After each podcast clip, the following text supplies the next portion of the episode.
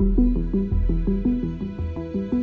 La tragedia ha perseguido al metro desde su fundación el 4 de septiembre de 1969. En más de medio siglo, cuatro accidentes han cobrado la vida de muchas personas y ha dejado amargas experiencias en otras, quienes seguramente jamás desearían haber abordado esos trenes de la desgracia. Eran las 10 de la mañana del 20 de octubre de 1975 y el tren número 10, con alrededor de 140 pasajeros, salió de la estación Chabacano hacia Viaducto, donde estaba el tren número 8 esperando salida por avanzar.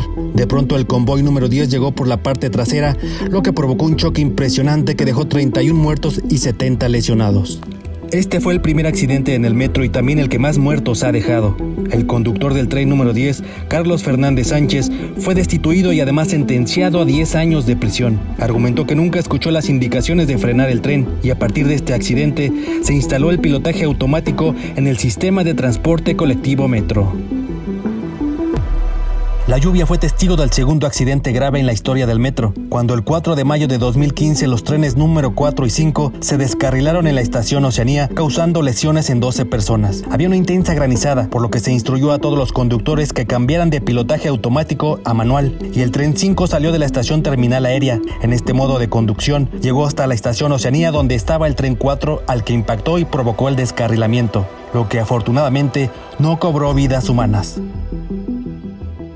Un apagón en el tren 33 provocó un choque el 11 de marzo de 2020 en la estación Tacubaya de la línea 1, donde una persona resultó muerta y 41 lesionadas. De manera repentina las luces del tren se apagaron y encendieron, lo que provocó que los frenos del convoy dejaran de funcionar y este se deslizara hacia la estación Tacubaya. Fue ahí donde se produjo la colisión entre los trenes 33 y 38, lo que ocasionó que servicios de emergencia se movilizaran y rescataran a las personas atrapadas. Hoy se sabe que el conductor del tren 33, que iba con dirección a observatorio, recibió una alerta que bloqueó el tren automáticamente. El conductor no siguió el protocolo que establecía frenar la unidad mediante la maniobra de estacionamiento de emergencia en rampa y los resultados fueron catastróficos.